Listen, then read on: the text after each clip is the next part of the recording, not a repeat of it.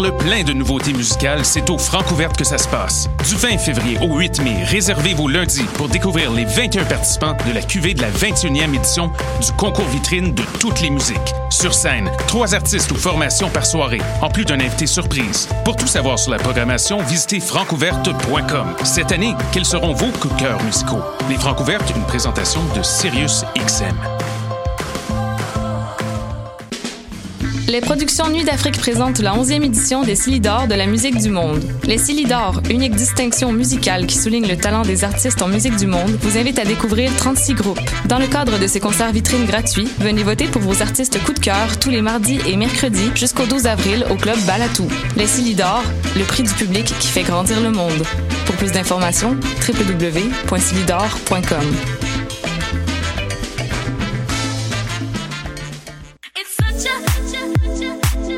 60 minutes de bonheur et de pas de danse. Ça se passe tous les samedis à 14h sur choc.ca avec votre émission du coup qui vous transporte sur la scène électro d'ici et d'ailleurs. Cannes Football Club, 100% foot, 100% débat, 100% Montréal.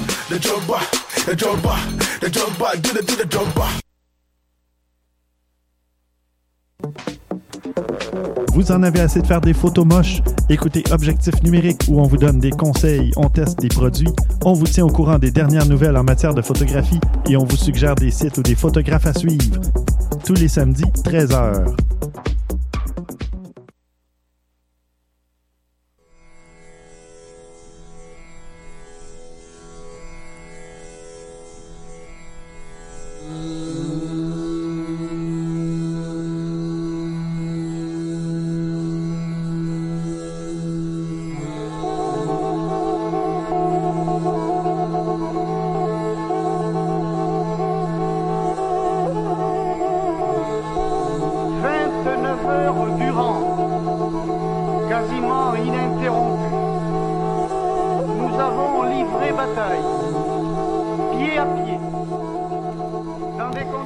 Bienvenue dans l'émission Permis de séjour. Aujourd'hui, nous sommes le 27 février 2017.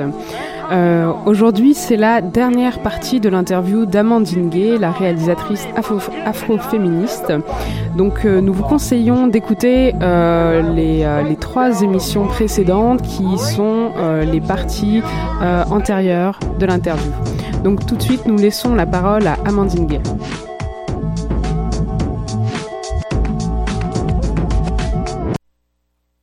Euh, je voulais revenir sur un petit élément. J'ai l'impression qu'en fait, euh, quand on veut faire ce travail d'éducation populaire, on est obligé de réinventer de nouveaux outils, des nouvelles méthodes de, langage et aussi d'échange.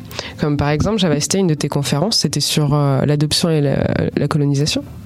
Et, c'est une remarque que je, t'avais fait, c'est que je trouvais euh, par rapport à d'autres conférences que j'avais vues, il y avait y avait un récit personnel euh, des intervenants eux-mêmes et hum, qui amenait aussi à une meilleure compréhension. Enfin pour ma part, je trouvais parce que d'un côté y avait on pouvait s'identifier même si les histoires étaient totalement différentes, même si elles ont pas forcément à voir avec euh, mon parcours à moi, mais il y a quand même des, croisements en fait euh, ou des sentiments qui, vont être similaires, même si c'est pas pour les mêmes raisons. Puis ça amène en fait déjà à faire le lien avec ce qu'on vit, puis aussi à, le comme le conceptualiser avec euh, ce qui va être le, discours théorique. Donc il y a vraiment ces deux, éléments, le, récit personnel et le récit théorique qui sont en même temps. Et, ça, dans le milieu, on va dire intellectuel, c'est quelque chose qui est tout, tout le temps euh, le côté personnel mis de côté. Euh, et en plus, ça peut même être une critique.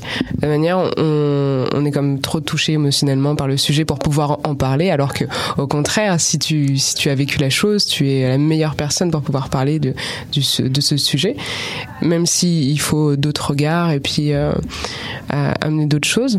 Puis ça m'amène aussi en fait, euh, je sais pas si tu connais Franck Lepage, qui euh, lui parlait de savoir froid et savoir chaud.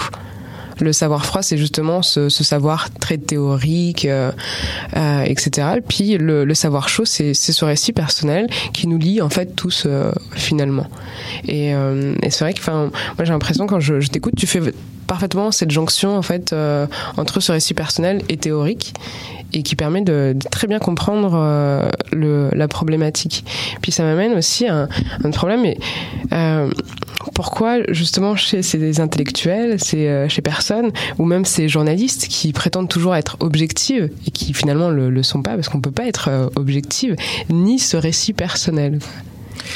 Alors, moi, je dirais que bah, moi, je viens d'un, autre euh, parcours que, que celui de quelqu'un comme Franck Lepage.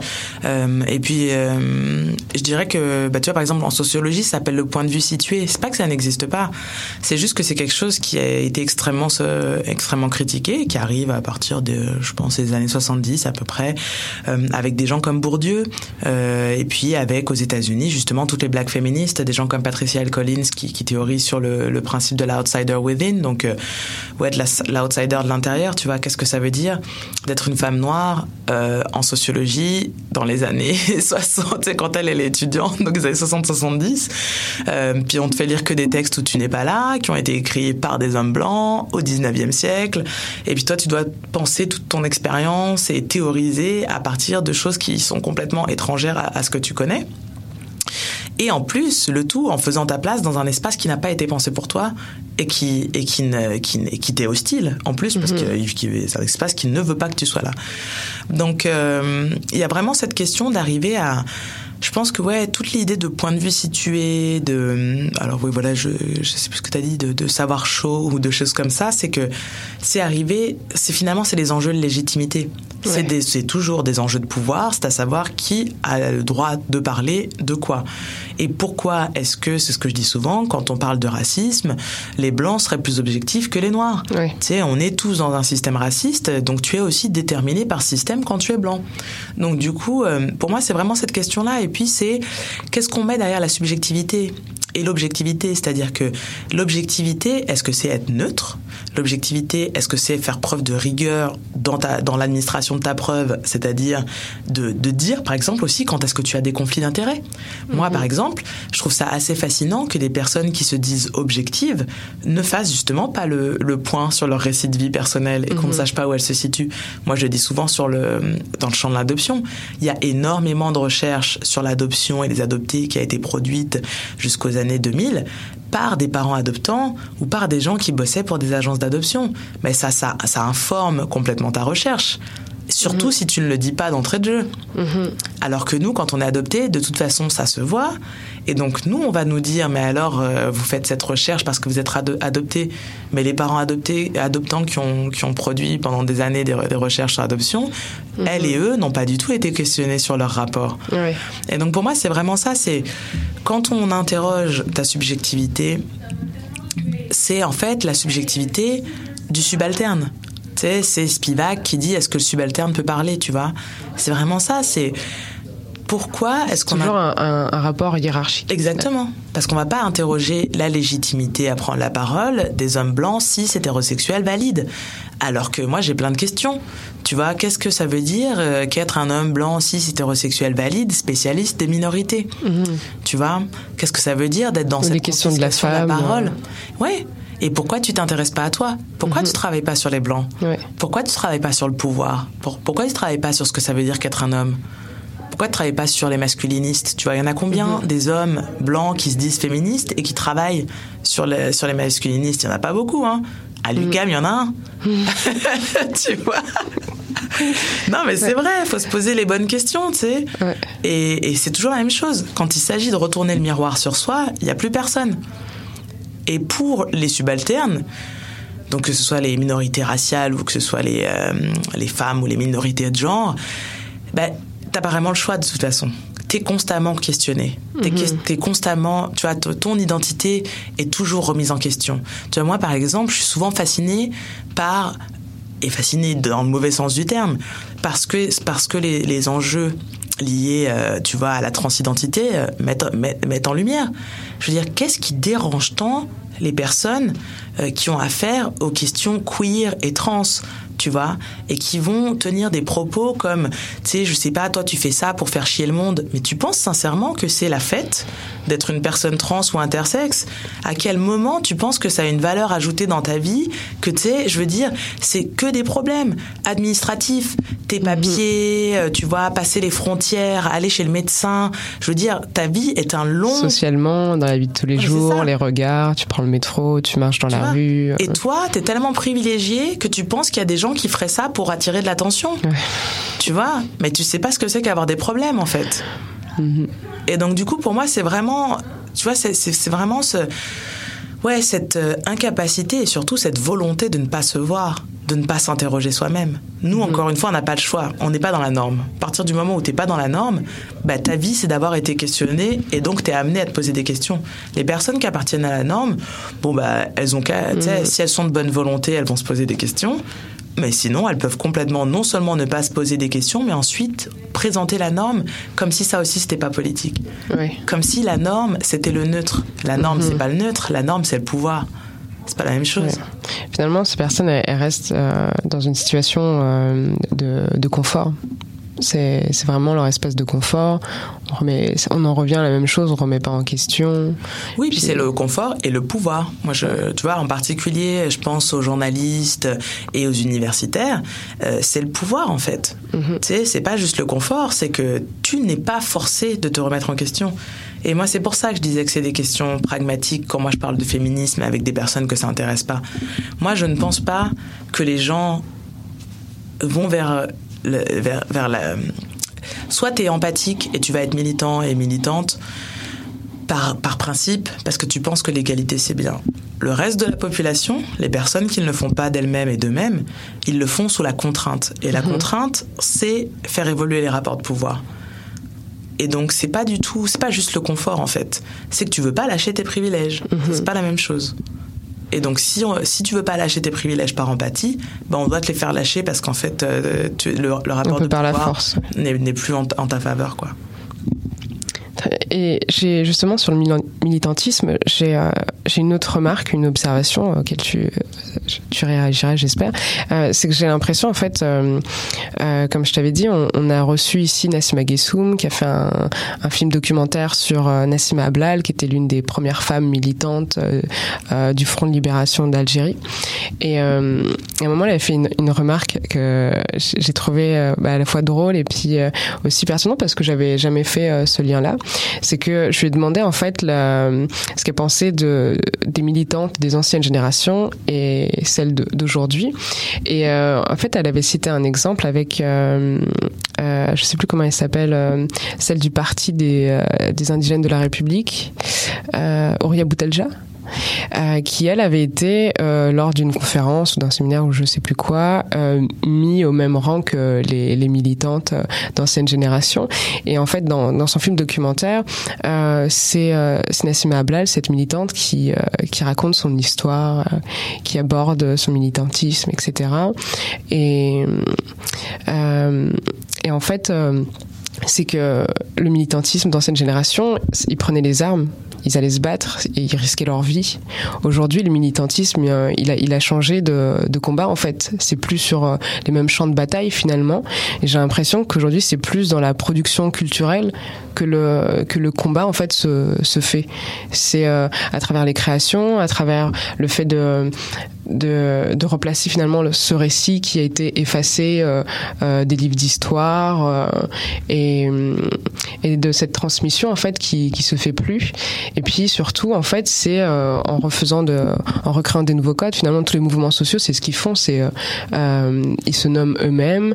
Puis ils, ils créent aussi tout plein de symboles qui leur sont propres Oui, bah, c'est-à-dire que de toute façon, il est évident que les, les formes de militantisme évoluent parce qu'elles évoluent aussi par rapport euh, aux sociétés dans lesquelles on est. J'en reviens au fait que quand même, c'est nettement moins pire qu'à une époque. Donc, euh, je veux dire, tu n'es pas dans une situation où tu es traité comme des sous-êtres humains, où tu n'as pas de droit, où on occupe ton territoire. Bon, alors après, ça dépend des espaces où on est, parce que c'est c'est tout à fait discutable, par exemple au Québec et au Canada. Oui, Mais je veux dire, euh, tu veux te libérer de la colonisation française euh, quand tu es en Algérie dans les années euh, 40-50, tu n'as pas d'autre choix que de prendre les armes, en fait. Donc, bah, tu prends les armes, je veux dire. Aujourd'hui, en France, euh, en 2016, bah, il y a quand même un état de droit. euh, c'est pas agréable. Et après, c'est toujours pareil, tout est discutable parce qu'avec l'état d'urgence, euh, on n'est plus vraiment dans l'état de droit, donc euh, ça, ça a récemment changé. On y est encore, hein, ça fait plus Oui, d'un an, euh, cet état d'urgence. Donc bon, là c'est encore une autre parenthèse euh, historique, mais disons que tu luttes par rapport au degré de violence que tu reçois. Et aujourd'hui, alors ça dépend pour qui, parce qu'il y a des Français qui ont choisi de prendre les armes. Je veux dire, le terrorisme, euh, c'est prendre les armes, et c'est des Français Mhm. qui font des Mhm. actes terroristes en France. Donc, Est-ce que tu considères que c'est des sortes de militants? Bah, je pense que eux, ils se considèrent comme des militants. Bah, moi, après, euh, je j'ai pas vraiment d'avis, mais il est évident qu'eux, ils se considèrent comme des militants. Puis c'est des gens qui ont un discours politique aussi malaisant soit-il, mais je veux dire, tu sais, l'entretien téléphonique d'Amédi Koulibaly quand il fait la prise d'otage à Super Cacher, ce qui est vraiment ou à, ou à l'Hyper Cacher, ce qui est vraiment troublant, angoissant, effrayant, c'est que justement, c'est pas quelqu'un qui est déséquilibré mentalement. C'est quelqu'un qui tient un discours très précis sur euh, la France, la guerre en Syrie, euh, tu vois. Alors après, euh, tu vois, c'est des analyses politiques qui pour moi sont complètement faussées. Je vois pas le rapport avec les juifs qui allaient faire leur cours, à, leur course à l'hypercachère, tu vois. Bon, ça Mhm. c'est n'importe quoi. Mais je veux dire, quand le mec répond à une question où on lui dit oui, mais les gens qui ici ils sont qui sont avec vous dans le supermarché, ils sont innocents et qui dit oui, mais vous quand vous payez vos impôts et que ça sert à faire la guerre en Syrie et qu'on tue des gens innocents, ça vous dérange pas. Tu sais, qu'est-ce que tu veux répondre à ça? Tu vois? Tu sais, la, la, si c'est d'un point de vue logique, c'est une logique qui se tient. C'est une logique qui est amorale, non éthique, illégale, mais c'est logique. Et du coup, c'est ça qui est, qui est terrible, c'est de voir qu'on a poussé des gens à aller jusque-là. Moi, ce que je trouve effrayant, c'est que ce sont des Français. Tu sais, si c'était des Syriens qui étaient venus faire des, attentats en France, tu te dirais, tu sais, c'est le résultat d'une guerre, tu vois, ça, aurait un, impact beaucoup plus global. Mais là, des jeunes Français qui sont prêts à partir en Syrie ou à rester en France et puis massacrer le- le- leurs concitoyens et moi, ce que je dis souvent, aujourd'hui, c'est au nom de l'islam. Dans les années 60, peut-être qu'ils auraient été dans les brigades rouges. Tu vois ce que je veux dire? C'est juste que tu as une partie de ta population qui est désespérée, qui sait pas quoi faire. Ben, je veux dire, voilà, tous les 30-40 ans, tu as des groupes euh, extrêmes. Euh, Dans les années 60-70, euh, c'était des groupes d'extrême gauche. Tu vois, parce que la grosse idéologie à ce moment-là, c'était le marxisme. Puis aujourd'hui, le marxisme a plus sa place. Et puis, bah, du coup, euh, l'islam a, remplacé euh, euh, le marxisme dans les quartiers populaires en France, tu vois. Et puis, bah, t'as des jeunes qui vont faire des, commettre des attentats au nom de l'islam. Mais je suis pas vraiment sûr que ce soit. tu sais, Enfin, puis d'ailleurs, je suis pas vraiment sûr. C'est prouvé. Les frères Kouachi, les mecs qui sortaient en boîte, ils buvaient de l'alcool. Euh, Enfin, tu vois, l'autre, je sais plus comment il s'appelle. Il y en avait carrément un qui, qui avait limite un profil sur Grinder et qui, qui allait dans Mhm. des soirées homo. Enfin, tu vois. Donc bon. C'est vrai que c'était pas les, euh, les religieux euh, les vois plus fidèles à leur religion. Ben non. Donc du coup, moi, ça me pose des questions politiques en fait.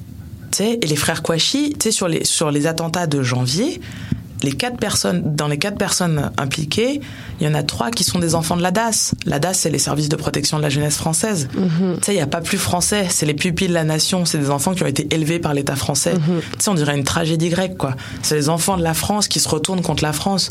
Tu sais, ça, ça. Mais justement, dans, quand il y avait ces, ces attentats, euh, personne vou- voulait admettre qu'ils étaient français au final, parce que euh, ils avaient, euh, soit ils étaient noirs, soit ils, ils étaient maghrébins, euh, ils étaient typés en même- fait. Si, mais c'est toujours la même chose. C'est, c'est la question. Moi, je dis l'ego, à défaut d'avoir un, un meilleur mot, mais c'est terrible d'avoir créé un monstre. C'est terrible Mhm. d'avoir un monstre chez toi et t'as pas envie Mhm. d'être mêlé à ça. Mhm. Donc, bien sûr que tu préfères penser qu'ils sont étrangers. Bien sûr que tu préfères penser que ça n'a aucun lien avec la politique française. Parce que si ça en a un, ben, ça veut dire que tu, tu fais partie du problème. Et ça veut dire que toi aussi, tu vas devoir faire partie de la solution. Pour moi, c'est vraiment ça. C'est une question de. euh, on n'a pas envie de voir le monstrueux chez soi. Et tu sais, c'est Anna Arendt, c'est la banalité du mal. Tu sais, Hitler tout seul, il faisait rien. Mhm. Il faut qu'il y ait des milliers de gens qui suivent ce discours-là, ou au moins qui décident de regarder de l'autre côté. Et c'est ça qui est horrible. Et c'est là-dedans qu'on a, qu'on a des catastrophes. Et c'est ce qui se passe avec Trump ou avec euh, plein d'autres choses. Les gens qui vont te dire Ah, mais ceux qui ont voté pour Trump, ils sont pas forcément racistes et sexistes. Mais attends, mais tu sais, il te faut quoi? Tu vois, je veux dire, combien de dictateurs sont arrivés par les urnes? Combien de combien d'horreurs ont commencé par le fait que tu n'aies rien dit? Tu sais, moi, En fait, la- la passivité rend aussi coupable. Bien sûr. Et, et c'est le, le terreau des catastrophes. Et c'est pour ça que je dis que c'est terrible qu'on n'ait pas expliqué ce que c'était le racisme. Parce qu'à la fin de la Deuxième Guerre mondiale en France, on a honte, et puis on décide que le racisme c'est mal. Et puis, à partir des années 70, on entame un travail de... euh, de c'est pas de deuil justement, c'est un travail d'exprimer sa culpabilité vis-à-vis de la Shoah. Mais je suis pas sûre que les Français blancs catholiques soient moins antisémites qu'avant la deuxième guerre mondiale. Sais, je pense pas que ce mal-là il ait été éradiqué non plus. Tu vois, parce que l'histoire de l'antisémitisme en France, il, il prédate l'arrivée d'Hitler. Et c'est bien pour ça que c'est en France, en dehors de l'Allemagne, qu'on massacre le plus de juifs. C'est parce qu'en fait, ça fait très longtemps qu'il y a de l'antisémitisme en France et puis que ça a jamais été adressé. Et pour moi, c'est vraiment ça, c'est quand est-ce qu'on va se regarder en face? Quand est-ce qu'on va admettre qu'on a une histoire de la violence, du meurtre, euh, de, de- de- du racisme dans notre pays? Et puis que oui, on a fait des choses monstrueuses et qu'on s'en sortira pas en mettant la tête dans le sable, on s'en sortira en disant on a fait des choses monstrueuses et qu'est-ce qu'on peut faire pour changer? Et comment est-ce qu'on peut faire pour vivre ensemble? C'est au lieu d'ajouter des couches d'horreur, qu'est-ce qu'on fait depuis euh, 500 ans quoi? Et la, et la Saint-Barthélemy, moi j'avais écrit un article en anglais qui, est- qui est paru dans une publication à Stanford là, qui s'appelle Occasion.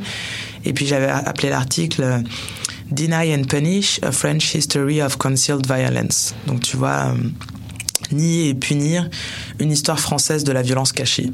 Parce que pour moi, c'est vraiment ça, en fait. C'est que si tu regardes le principe de la République unie et indivisible, c'est l'homogénéité. C'est se fondre dans le creuset républicain. Et donc, c'est d'effacer les particularités. Et c'est l'histoire de la France. On a d'abord torturé en France ceux qui ne voulaient pas parler français. Je veux dire, les massacres de Bretons. euh, on a une histoire, tu sais, des... Oui, les cultures de la, de la torture que d'ailleurs le gouvernement français exporte euh, à l'étranger euh, très très bien. Exactement. Et donc, si tu regardes l'histoire française, eh ben, t'as les Bretons, t'as le massacre de la Saint-Barthélemy, t'as les pogroms contre les Juifs, et tout ça, c'est 15e, 16e, 17e siècle. Puis après, euh, on arrive euh, à la Révolution. euh, Mais tu sais, chez nous, enfin, je veux dire, le concept, par exemple, les épurations ethniques en France, mais ça fait super longtemps qu'on fait ça. Et puis après, on l'a exporté au Rwanda, et puis après, on l'a exporté ailleurs, tu sais. Mais je veux dire, ton, ton pays est fondé sur cette histoire violente de, de tuer tout ce qui est différent, de vouloir qu'on soit tous pareils, la centralisation du pouvoir, l'homogénéisation de la langue, et tu veux pas parler français, et puis tu veux pas être catholique, et ben on va te tuer, toi, toute ta famille, tous tes descendants, et puis tu vois, c'est- quelque chose qui est inscrit dans notre histoire très profondément. C'est un pays très violent, la France. Puis ça, c'est pas quelque chose non plus. Euh, c'est pas une chose à laquelle on se confronte. Tu génères toute cette violence, mais il va t'en revenir la violence. C'est ça qui se passe. Ouais, et donc comme elle n'est pas discutée, euh, elle n'est pas pensée, puis on, on peut que finalement la, continuer de la subir, cette violence, tant qu'on on la réfléchit pas. Et euh, bah, j'ai oublié le, point que je, vou- je voulais amener en, parlant de ça. Mais, c'est vrai que c'est c'est des sujets qui sont euh, très peu abordés au final. Oui, parce que ça prend du temps. Tu vois, je sais pas comment tu vas monter ce- cette, Ouais. cette émission de radio et tout, mais tu Je sais, sais pas non plus. le, le principe de quand tu passes dans un média ou quoi, ben, c'est qu'il faut être court, concis, euh, il faut garder l'attention des gens. Tu peux pas parler de choses complexes en 30 secondes. Ouais, Tu ouais. vois Et moi, par exemple, c'est vrai que là, c'est parce qu'on est A au Québec et B qu'on prend du temps. Moi, par exemple, je ne parle pas des attentats, j'ai écrit un article. Et c'est pour ça aussi que moi, j'écris beaucoup. C'est parce que puisqu'on est dans une société qui cherche à produire, et ce que je te disais aussi, que je donne pas d'opinion. Soit je te parle d'un sujet que je maîtrise, mais je vais pas te donner des opinions, parce que ce qui se passe beaucoup, par exemple, en France, c'est que moi, j'ai écrit donc la préface du livre de Bell Hooks. Alors, on va m'appeler pour parler de tout et n'importe quoi qui a trait au noir. Mais moi, je suis pas spécialiste de toutes les questions noires, tu vois, Ouais. et de tous les espaces. Donc, en fait, moi, le mouvement Black Lives Matter, je- j'en sais ce que c'est à peu près tout le monde. C'est-à-dire que ça a été créé par trois femmes noires queer, euh, que ça, ça repose beaucoup sur l'organisation aussi militante, historique, traditionnelle américaine, donc de tous ces groupes aussi autonomes qui euh, fonctionnent déjà bien avant Black Lives Matter, et puis que ça s'est étendu et- grâce à ça. Et de protection civile. Voilà. Donc du coup, voilà, je peux dire, mais pour moi, c'est ça, c'est des banalités. Tu sais, Je suis pas du tout spécialiste de l'histoire des militances noires aux États-Unis, donc je vais pas en parler. Et en fait, je pense que ce qui est vraiment problématique, c'est que quand tu as justement une histoire aussi complexe que la France, que celle de la France, tu vois, et aussi violente. Moi, par exemple, c'est pour ça que je prends le soin de toujours ramener l'histoire des Bretons et, et du massacre de la Saint-Barthélemy.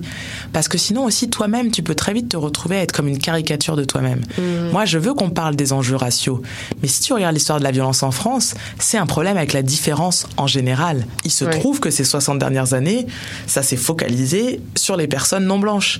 Mais en fait, si tu regardes l'histoire sur le temps long de la France, c'est juste tout ce qui n'est pas le pouvoir au moment où le pouvoir en place Mhm. décide qu'il faut être comme lui. C'est vrai qu'il y a eu des gros problèmes aussi avec l'immigration italienne, portugaise, Exactement. espagnole, Et qui tu aujourd'hui sont, sont, sont, sont plus présents, mais euh, Exactement, mais qui en même temps, par exemple, n'ont pas gardé leur langue. La France, c'est un des seuls pays où les deuxièmes générations ne parlent plus du tout. ouais. Tu vois, tu viens ici, t'as le quartier italien, les gens ils parlent avec même l'accent de, la région de leurs parents, même s'ils ont jamais mis les pieds en Italie, tu vois. Et du coup, pour moi, c'est ça qui est fascinant, c'est que moi, ce que je dis souvent, tu sais, si je me retrouve avec des gauchistes qui vont me dire, ouais, vous, les racialistes, gna gna gna, vous pensez pas à la question de la classe, tu vois. Ça m'agace parce que c'est des personnes qui refusent, elles aussi, de voir les enjeux raciaux, comment ça peut déterminer les rapports de, de, de classe. Et puis là, c'est juste un débat idéologique et puis ça m'intéresse pas. Moi, je veux pas savoir ce qui est le plus déterminant. Est-ce que c'est la race? Est-ce que c'est la classe? Moi, je veux qu'on prenne tout en compte, tu vois.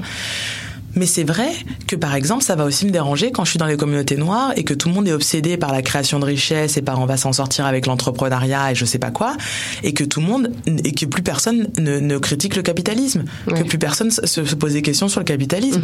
Moi, ça me dérange aussi. Et donc, du coup, tu vois, C'est le, le seul problème de la jeunesse aujourd'hui, c'est de plus pouvoir entreprendre euh, pour pouvoir faire sa start-up, euh, etc. Tu vois Et donc, du coup, moi, je me dis, il y a vraiment cette question de comment est-ce qu'on va.